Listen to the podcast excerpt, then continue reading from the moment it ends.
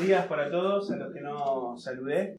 Eh, hoy tengo un churrasco bíblico para poner sobre la mesa.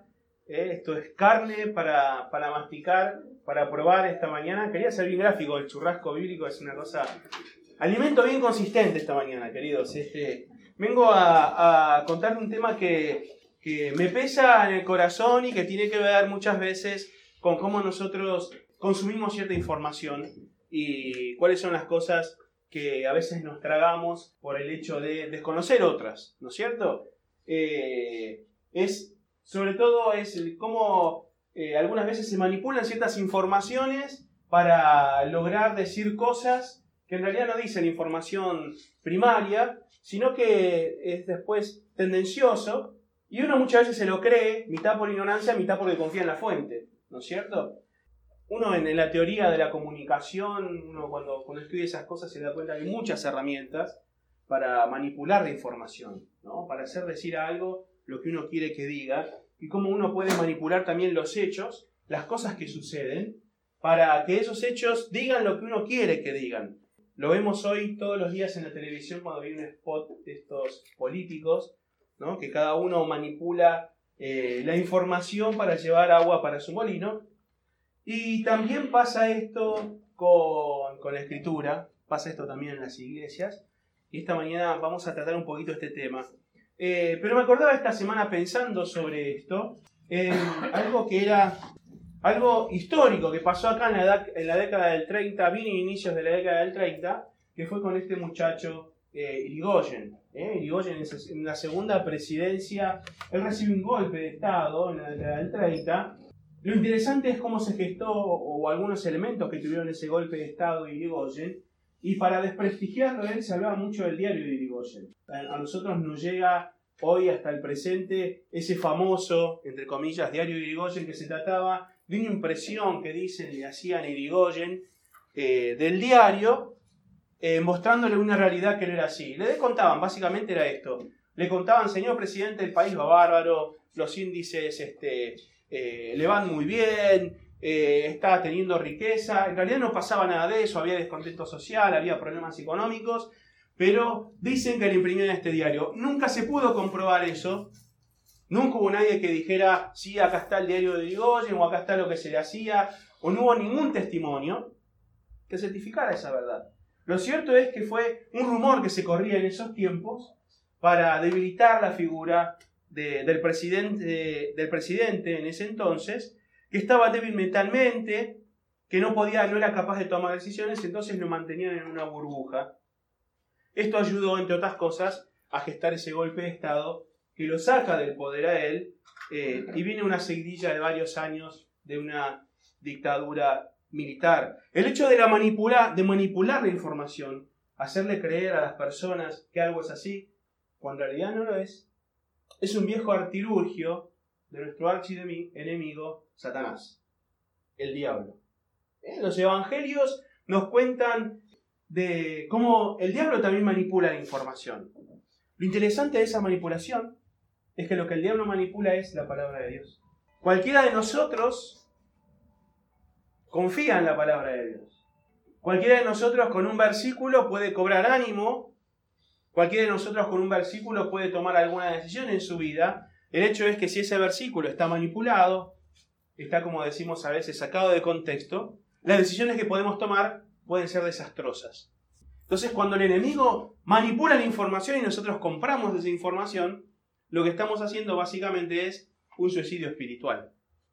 Y los evangelios nos cuentan que el enemigo cuando se encuentra con Jesús, lo que hace es manipular la Biblia, y decirle, Jesús, mirá, la Biblia dice esto, haz esto porque lo dice la Biblia. Jesús, que era un poquito más vivo que nosotros, le sabe responder al enemigo y, sale airoso de esas tentaciones. Pero yo no voy a hablar esta mañana sobre las tentaciones en el desierto, no voy a hablar sobre la manipulación del enemigo de información. Lo que quiero contarte y enfocarme esta mañana como si tuviera una lupa y ver algún puntito nada más, es Tres mentiras que nos contaron sobre la gracia de Dios y que es muy común escuchar dentro de las iglesias. Hay un grupo de personas eh, estudiosas de las políticas públicas que tienen una página de internet y tienen también publicaciones en los medios de comunicación que se llama chequeado.com. Muy interesante porque lo que hacen ellos es tomar noticias de los medios de comunicación, de comunicación y chequear justamente si eso es verdad o no. Y después de un trabajo de investigación, de investigación en serio, de ir a las fuentes, hacer este, un muestreo de lo que se está diciendo, ellos te dicen si la información es verdadera, es falsa o más o menos. Entonces, lo que vamos a intentar esta mañana es tomar tres cosas que se cuentan sobre la gracia de Dios y ver si son verdaderas para nosotros, ver si a lo mejor nosotros compramos algo de esas verdades y ver si a lo mejor tenemos que cambiar en algo nuestra manera de pensar, nuestra manera de entender la gracia de Dios. Muy bien, arranquemos con la primera de ellas.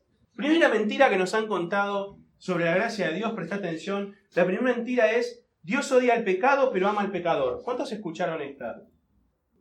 Primer mentira que nos han contado sobre la gracia de Dios y que muchas veces hemos repetido. Yo la he repetido, yo la he dicho muchas veces. Y el Señor en la Biblia en ningún momento nos cuenta algo parecido. Hay un movimiento en el siglo XV que se da dentro del, Renacimiento que se llama el humanismo.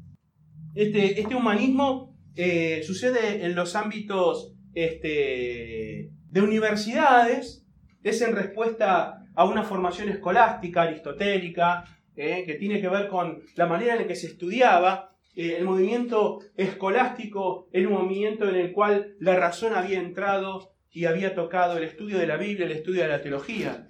Entonces Aristóteles lo que hace es eh, utilizar los métodos de la razón para estudiar las verdades de Dios, estudiar la espiritualidad. Y en respuesta a esta escolástica aristotélica, viene el humanismo. El humanismo básicamente lo que hace es presentar a la realidad del hombre en el centro de la escena. Lo que hace el humanismo es decir, el hombre es lo suficientemente inteligente como para tomar también sus propias decisiones. Entonces, el centro del universo, el centro de todo, no es Dios, sino que es la persona, es el ser humano. Este movimiento humanista, a partir del siglo XV, va creciendo, se va desarrollando, va saliendo no solamente del ámbito académico, sino que va tocando diferentes áreas de la vida social y se mete también dentro de la iglesia y comienza a reformular algunas verdades bíblicas. Y una de estas es la gracia de Dios. Y nos encontramos con frases como estas, diciendo Dios odia al pecado, pero ama al pecador. ¿Quién dijo esta frase? ¿A quién se le ocurrió decir esto? Bueno, uno investigando y buceando un poco se da cuenta que eh, esta frase fue popularizada por Mahatma Gandhi. ¿Quién fue Mahatma Gandhi?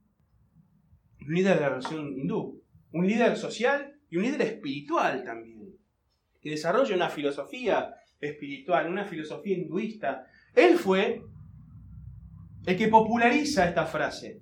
Ahora, esta frase, si vos vas a investigar de dónde salió, de dónde saca Mahatma Gandhi el concepto de que Dios odia al pecado y ama al pecador, es un concepto que desarrolla San Agustín en su obra literaria La ciudad de Dios. ¿Alguno pudo leer La ciudad de Dios? Si no la leíste alguna vez, buscala en internet, está, se descarga gratuitamente. Es muy interesante esa obra de San Agustín. Y San Agustín dice algo similar, pero no dice eso. Yo voy a leerte lo que dice este muchacho San Agustín. San Agustín dice sobre esta frase, quien vive según Dios odia al vicio y ama al hombre. Sobre esta frase, quien vive según Dios odia al vicio y ama al hombre, Mahatma Gandhi rescata esa frase, la manipula, la transforma y dice, Dios odia al pecado, pero ama al pecador. Saca de contexto esta frase, que es dentro de un párrafo donde San Agustín está desarrollando otra idea, y rescata esta, ¿cómo podríamos decir? Bueno, esta frase, esta máxima, Mahatma Gandhi, y la populariza y se empieza a repetir esta frase y llega a nuestros días y muchos de nosotros en las iglesias lo decimos. Ahora, la pregunta sería, para chequear si esto es una verdad o no es una verdad, es qué dice la Biblia al respecto. Sabemos que Dios odia al pecado, sí, pero Dios ama al pecador. A primera vista podríamos decir que sí. Juan 3.16, lo hemos repetido muchísimo. Vamos a Juan 3.16, agarrar la Biblia, vamos a leer esta mañana.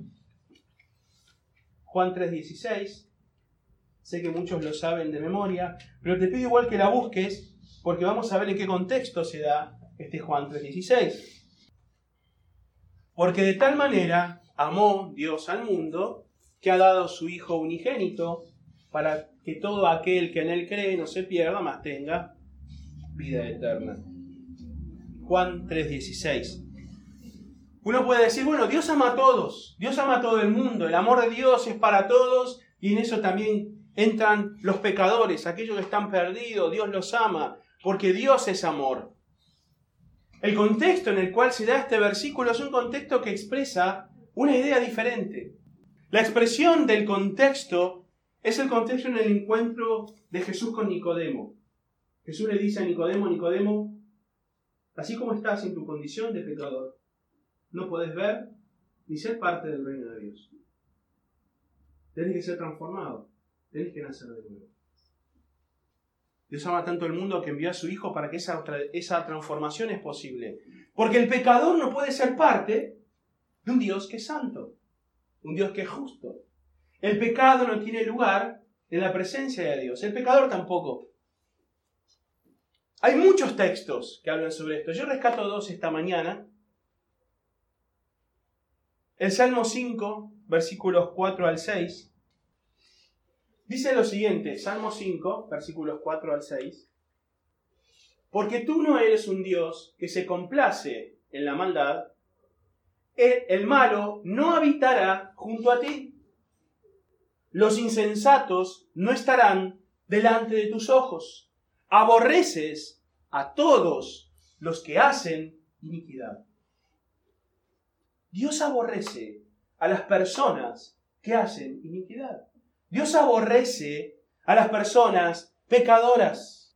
Por eso Dios, que es un Dios justo, cuando emite su juicio, todos nosotros estamos muertos en su presencia. Nosotros somos personas malas. Nosotros somos los que hacemos iniquidad. Nosotros no podemos tener parte delante de la presencia de Dios. Dios aborrece a los que hacen maldad. Y alguno podrá decir, bueno, pastor, pero esto es del Antiguo Testamento, ahora vino Jesús. Con Jesús es diferente. Con Jesús se muestra y se expresa el amor de Dios. Vamos a Juan capítulo 3. Te invito también, podés leer todo el Salmo 5, ¿eh? para que no, no sacar de contexto estos versículos. Juan 3, versículo 36. Es el contexto de una enseñanza de Jesús, del que viene de arriba, y lo que produce la llegada del Hijo de Dios a la humanidad. Dice, el que cree en el Hijo tiene vida eterna, pero el que se rehúsa creer en el Hijo no verá la vida, sino que la ira de Dios estará sobre él. Aquellos que no tienen a Cristo están bajo la ira de Dios. Porque Dios odia a los malvados. Dios odia a los que actúan en iniquidad. Dios odia, Dios aborrece a las personas malas. El punto, queridos, es que aquellos que somos malos no podemos estar en la presencia de Dios. Por eso necesitamos la gracia. La gracia lo que hace es aplicarnos a nosotros la salvación de Cristo, aplicarnos a nosotros la justicia de Cristo, aplicarnos a nosotros la bondad y la perfección de Jesucristo. Si no fuera por eso, nosotros como personas no podríamos disfrutar esta mañana de un domingo como este. Porque somos malos, somos pecadores. Y Dios aborrece a las personas malas. Así que esta frase Dios odia el pecado, pero ama al pecador, no es cierta. Menosprecia la gracia de Dios. Diciendo que Dios se hace problema no por las personas pecadoras, sino por el pecado. Lo que está mal es que lo hagas, no tu condición de pecador. La Biblia me dice que no hay uno que busque a Dios, no hay una persona buena. La Biblia me dice que para llegar a Dios, para tener el agrado de Dios necesito a Jesucristo, no otra cosa. No existe la persona buena que pueda estar delante de la presencia de Dios por sus propios méritos. Así que esta es una mentira que nos han contado sobre la gracia de Dios. La primera de ellas. Tenés también todo el capítulo 5 de Romanos. Si querés toda la carta, pero te pongo capítulo 5 de Romanos, léela todo. Y te vas a dar cuenta ahí sobre la gracia de Dios que nos justifica a nosotros. No lo voy a hablar ahora, quizás quede para otro domingo cómo esa justicia de Jesucristo nos hace a nosotros perfectos para estar en presencia de Dios. Pero vamos al segundo engaño que nos han contado sobre la gracia de Dios. Y está fuerte. ¿Estás listo? Sí. Ahora el churrasco. ¿Viene duro? Viene pesado. Segundo engaño, escucha bien. Dios no discrimina. ¿Cuántas veces escuchaste Dios no discrimina? ¿Cuántas veces leíste en la escritura Dios no hace excepción de personas? Entonces uno dice, mira, Dios no discrimina a nadie.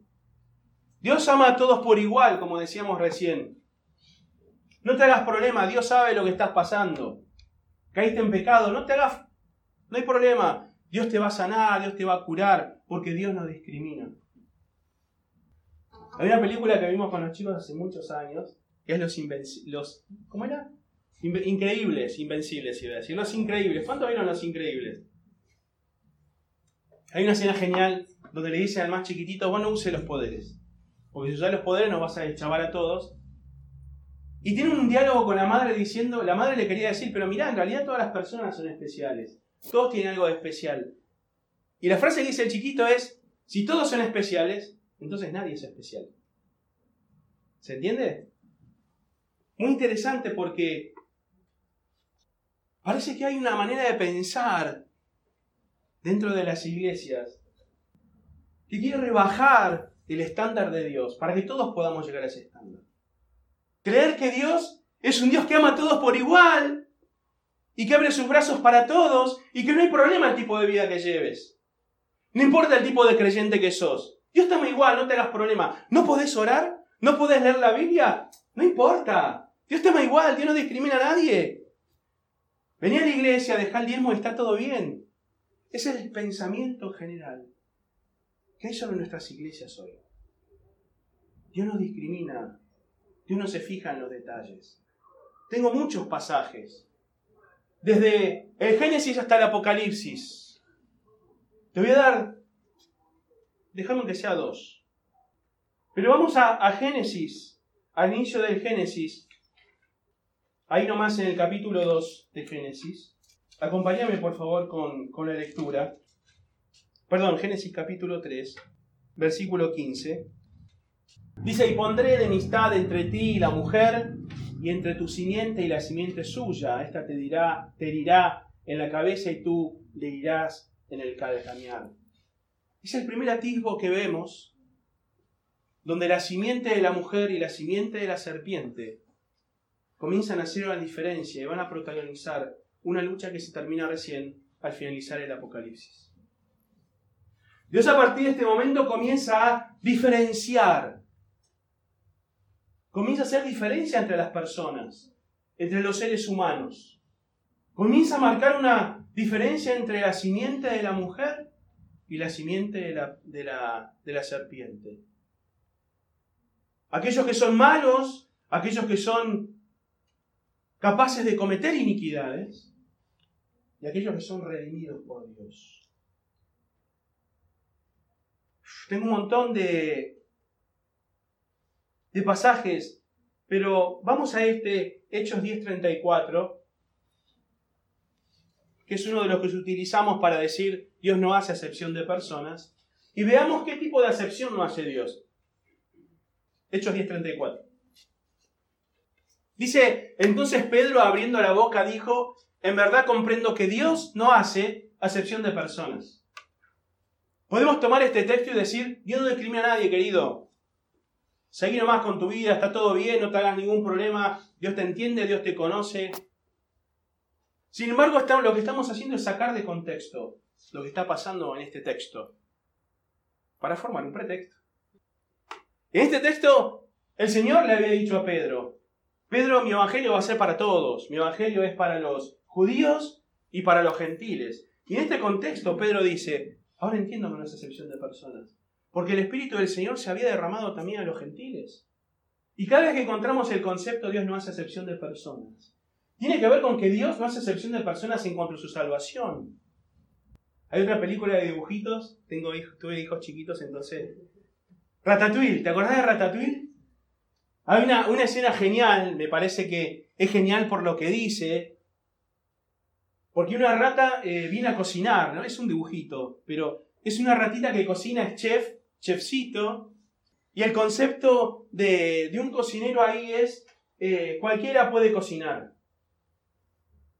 Es un concepto que quizás podríamos encontrar también en las iglesias, de que cualquiera puede venir a Dios, cualquiera puede encontrar la gracia de Dios. Pero este, este cocinero, el dibujito, lo que quiere decir no es que cualquiera puede cocinar, sino que un cocinero, un buen chef, puede salir de cualquier tipo de persona.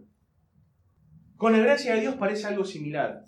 Dios no discrimina en cuanto puede ir a buscar a personas de cualquier ámbito. No hace falta que vos y yo seamos buenos para que Dios vaya a buscarnos. Eso es lo que nos enseña la Biblia. Que Dios no discrimina en cuanto a no se fija el Señor para salvar a alguien si es griego, si es judío, si es hombre, si es mujer, si es romano, si es de Montegrande, si es de Capital, si es de Ushuaia o de Kazajistán. Dios no discrimina en el sentido de que no se fija si sos homosexual, si sos avaro, si sos infiel, si sos mentiroso, para derramar sobre tu persona su gracia. Eso es lo que quiere decir la palabra de Dios. Al hablar sobre Dios no hace acepción de personas. Sin embargo, sí la Biblia nos muestra muy claramente que Dios lo que hace siempre es separar entre sus hijos y aquellos que no son sus hijos. Desde el Génesis hasta el Apocalipsis, Mateo 25, versículo 31 al 34. Cuando el Hijo del Hombre venga en su gloria y todos los santos ángeles con él, entonces se sentará en su trono de gloria y serán reunidas delante de él todas las naciones y apartará los unos de los otros, como aparta el pastor las ovejas de los cabritos. Y pondrá las ovejas a su derecha y los cabritos a su izquierda. Tremendo. Dios separando y eligiendo a las personas. Dios diciendo, vos a la izquierda, vos a la derecha. Vos a la izquierda, vos a la derecha. Marcando una diferencia entre aquellos que han sido elegidos y aquellos que no lo han sido. Al decir que Dios no discrimina, que Dios acepta a todos por igual, estamos diciendo, no es la gracia de Dios lo que cuenta, sino lo que vos sos capaz de hacer en tu vida. ¿No sos homosexual? ¿No sos ladrón? ¿No sos avaro? ¿No sos mentiroso? Bueno, mentís a veces, no sos infiel, tenés más posibilidades de entrar al reino de Dios que un homosexual, que alguien que engaña a su esposa, que un político mentiroso, porque sos más bueno, estás más cerca. Rebajamos el estándar de la gracia de Dios para que cualquiera pueda saltar la valla y cualquiera pueda entrar y formar parte del Evangelio. Pero la Biblia no dice eso. Somos iguales en nuestras limitaciones ante Dios para conseguir su salvación. Pero una vez que Dios ha derramado sobre nosotros su gracia, somos elegidos de Dios. Somos un pueblo santo. Somos llamados a predicar el Evangelio. Y no a que nos distingan porque los domingos vamos a la iglesia. Nuestra nacionalidad, nuestra patria es celestial y no terrenal. Lo que nos distingue a nosotros es nuestra pertenencia al pueblo de Dios, a un pueblo santo. Nosotros somos ovejas y no cabritos. Y Dios hace una diferencia con eso. La bendición de Dios está derramada sobre tu vida y no la misma bendición que se derrama a cualquier hijo de ese vecino que no conoce a Cristo. Entonces este es el segundo engaño sobre la gracia de Dios. Decir que Dios no discrimina. ¿Vamos mejor? si lo decís con respecto a que no discrimina en el sentido negativo del tema. Vos también decís que no Sí, sí, sí. discrimina, eh, porque si no es ambiguo. es- No, no, no. Dios discrimina. Dios discrimina entre Claro. sus hijos y aquellos que no son sus hijos. ¿Sí? La no discriminación de Dios tiene que ver con que eh, no se fija Hay una en, no en quién es. Sí, su gracia. Claro, eso. Es su gracia. Pero Dios discrimina. Que Dios puede sacar Sí. un hijo de Dios de, De cualquier de lado. cualquier lado. sí. De cualquier persona. Vamos al tercer punto. Punto número 3. El lema de la Revolución Francesa, ahí por el siglo XVIII, fraternidad, igualdad y libertad. Es la base de lo que son nuestras democracias eh, en estos tiempos. El somos todos iguales, el todos tenemos las mismas oportunidades, el todos somos hermanos de una misma humanidad. Básicamente el concepto de la Revolución Francesa es eso, y es- un concepto que ha calado profundo en el pensamiento de, de la humanidad, de nuestras sociedades, y también dentro de la iglesia, a tal punto que muchas teologías han visto impactados por estas, impactadas por estas ideas, generando también algunos cambios. El tercer engaño tiene que ver con un concepto que muchas veces he escuchado en las iglesias y que dice que todos tienen o merecen una oportunidad de aceptar a Dios. Dios le da a todas las personas por lo menos una oportunidad en sus vidas para entregarse. Dios les hace escuchar a todos el Evangelio y les da esa oportunidad para que ellos rindan su vida a Dios. Sin embargo, no digo y sin embargo, digo, y somos capaces de citar también algunos ejemplos bíblicos. Agarrá si no todo el libro de Jonás. Todo el libro de Jonás nos cuenta la historia de un profeta al cual Dios le dice andá y decirle a Nínive que la voy a destruir. Y que si no se arrepiente, va a, caer fuego del cielo. Pero si se arrepienten, la historia puede llegar a cambiar. Esa es la historia de Jonás y de Nínive. Y muchos se toman de esa historia para decir de que Dios le da oportunidad a todas las personas de, entregarse, le da oportunidad a todas de abrir su corazón y de entregarse al Evangelio. Y que si las personas no, no se entregan, si las personas no, se, eh, no creen en Jesucristo, entonces se van a perder y es culpa de ellos haberse perdido. Sin embargo, la Biblia no dice eso. Vamos, por ejemplo, a este pasaje. Mateo 22, 14. Muy interesante pasaje que tiene una verdad tremenda y profunda. Porque muchos son llamados, pero pocos escogidos. ¿En qué contexto Jesús dice esto? Esto es palabra del Señor. ¿En qué contexto lo dice Él? Lo dice en el contexto de una parábola, la parábola de, de la fiesta o de la fiesta de casamiento, según la Biblia vas a encontrar diferentes, diferentes títulos.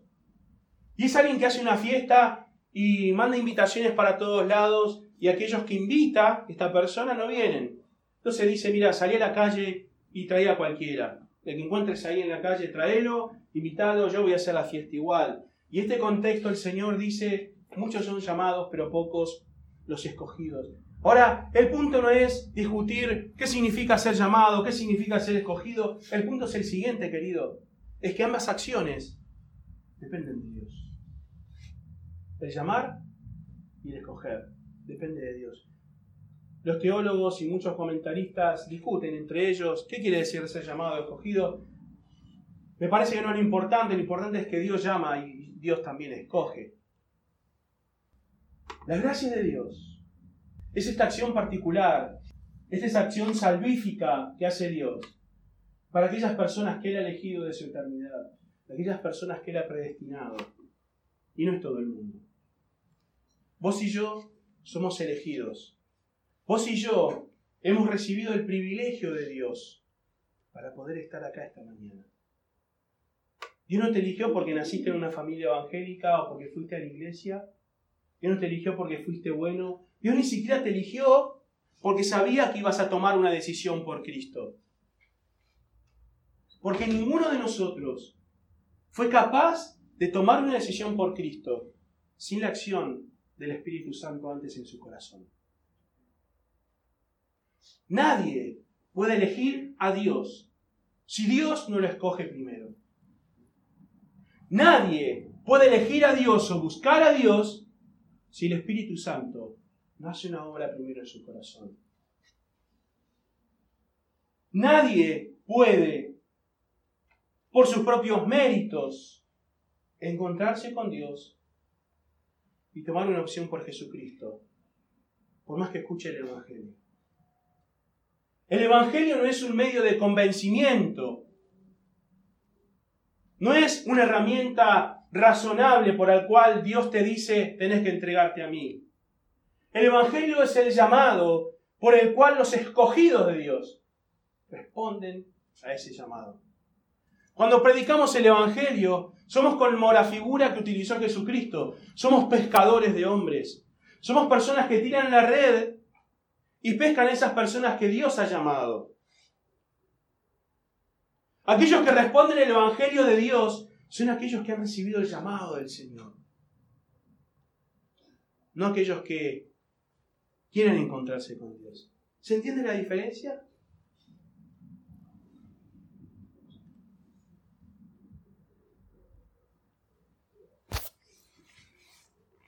Cuando Jesús desarrolla el tema de yo soy el buen pastor,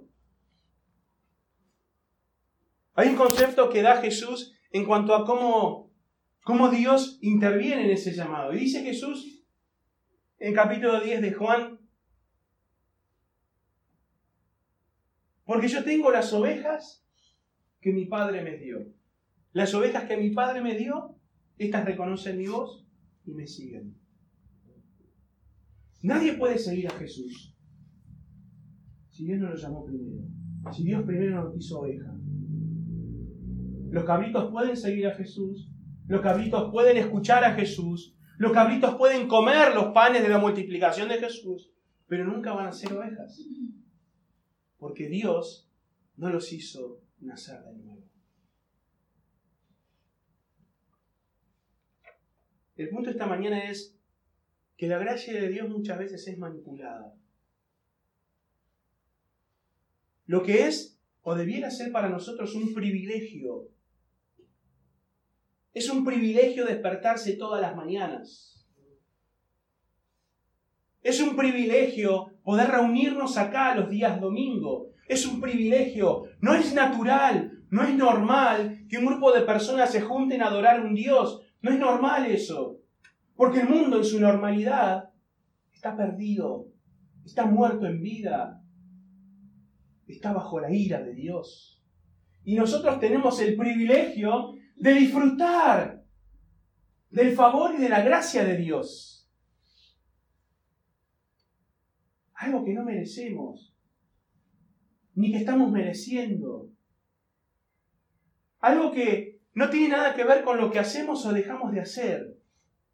Lo que hacemos lo haces en respuesta a ese amor de Dios.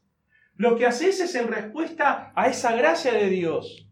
Lo que haces es en respuesta a la transformación del Espíritu Santo sobre tu vida. Y todo lo que haces es producto de esa transformación. No lo hacemos para seguir siendo transformados, no lo hacemos para seguir siendo agradables a Dios, no lo hacemos para seguir siendo santificados. Porque no podemos hacer nada para lograr todo eso en nuestras vidas. Todo eso depende de la gracia de Dios, del amor incondicional. Lo que hacemos es en respuesta. Es lo que uno quiere hacer. Porque Dios te ama y me ama a mí. Así que queridos, yo no sé si habías pensado de alguna, alguna manera la gracia de Dios, si lo habías pensado de esta forma alguna vez. Pero sintámonos privilegiados, no como personas importantes, sino todo lo contrario, porque dice la Escritura que lo peor de este mundo escogió Dios. Dios me eligió a mí y te eligió a vos porque nadie más nos elegía, porque éramos despreciables ante otros, porque quizás a algunos de nosotros nadie nos quería.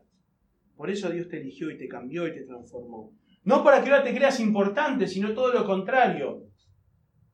Para que lo creas importante a Él, al dueño de la gracia y la misericordia.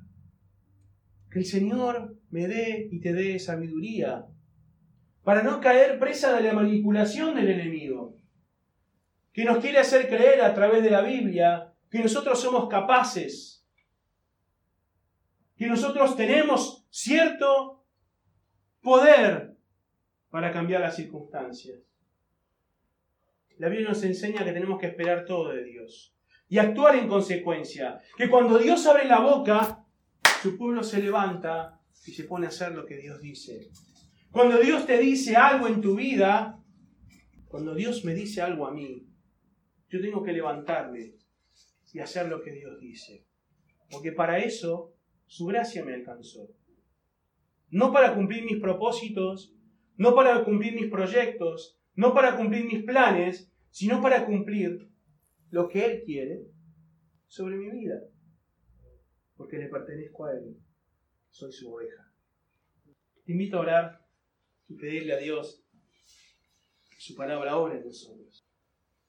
Señor, gracias. Gracias por tu palabra. Gracias, Señor, porque en ella, es para nosotros verdad. Señor, que la semilla que es tirada esta mañana encuentre, encuentre corazones con tierra fértil para crecer. Que las voces que se levantan sean acalladas para que tu palabra pueda germinar y traer mucho fruto en nuestras vidas. Que las preocupaciones diarias, Señor, que temas de dinero, temas de trabajo, temas familiares, temas personales, no, no agoten, no sequen el crecimiento de tu palabra en nuestras vidas. Que podamos ser buenos lugares de germinación de tu palabra, que podamos ser hacedores de ella. Esta mañana que tu palabra, Señor, llegue a nuestras vidas, a nuestros corazones, y nosotros poder ser buenos hacedores de ella. Yo quiero pedirte, Señor, que tu gracia, tu misericordia impacte nuestras vidas, que nos consideremos deudores tuyos, que no, consideremos, no nos consideremos mejores ni mayores que otros, que no nos consideremos que estamos por sobre otras personas ni, por sobre otras posiciones. Señor, que tengamos la certeza de quién somos en vos, de cómo vos querés cumplir un propósito en nuestras vidas, no haciendo lo que nosotros queremos, lo que a nosotros nos parece, sino lo que vos querés hacer. Señor, que a través de esta, esta predicación, esta mañana, vos seas honrado y glorificado. Oro en el nombre de tu Hijo Jesús. Amén.